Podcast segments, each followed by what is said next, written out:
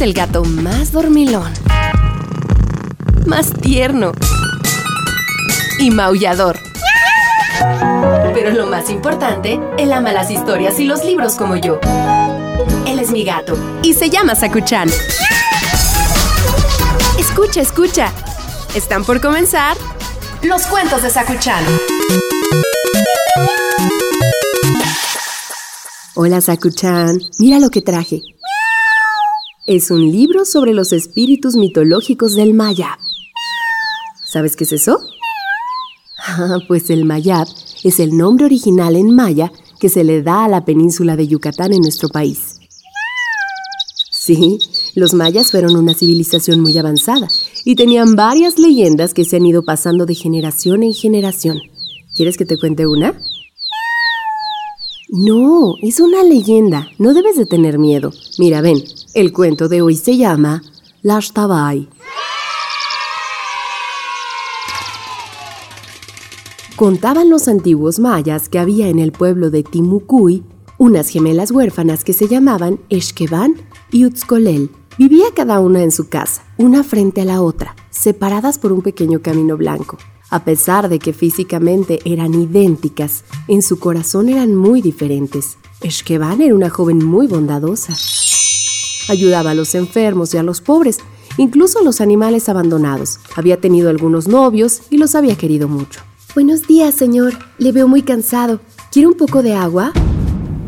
Ustokolel nunca tuvo novio y se creían que era muy bien portada porque pasaba todo el tiempo encerrada en su casa. Todos la respetaban, pero no sabían que tenía el corazón de piedra.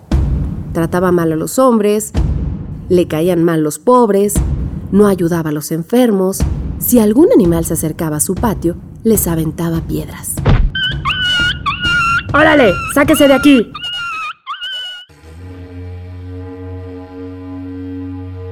Un día, la bondadosa Eshkeban murió en el camino blanco frente a la puerta de su casa. Su cuerpo despedía un agradable perfume que se esparció por todo el pueblo. Nadie supo nunca qué había sucedido. La gente pensó que era señal de mala suerte. Dicen que a la mañana siguiente su tumba amaneció cubierta de flores aromáticas llamadas Estaventún. Esa misma noche, Utzkoloel peinó su larga cabellera sin preocuparse por la muerte de su hermana. Se acostó tranquilamente, pero ya no despertó. Tampoco nadie entendió nunca qué había pasado, y su cuerpo despedía un olor desagradable.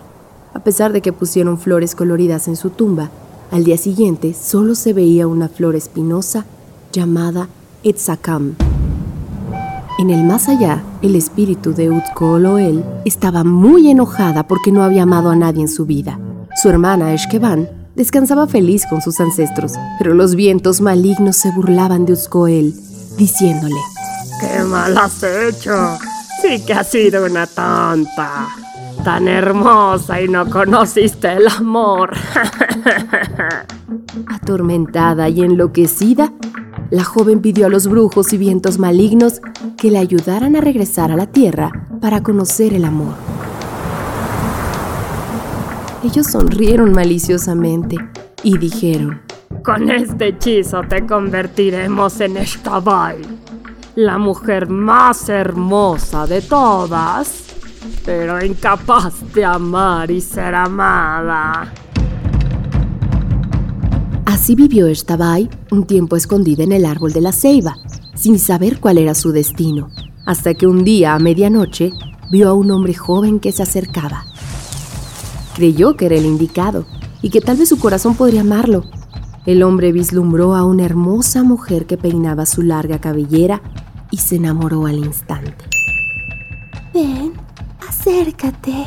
El hombre hipnotizado por sus hermosos ojos se fue acercando a ella, pero no regresó jamás.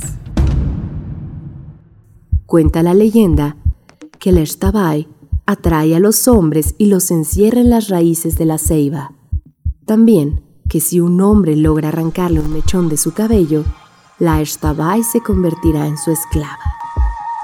Colorín colorado, este cuento ha terminado. El que se quedó sentado se quedó pegado. No creo que nadie quiera intentar lo del mechón, ¿o si sí, Sakuchan? Claro, es una leyenda, te lo dije. Tengo más, luego te cuento otra. Tan tan.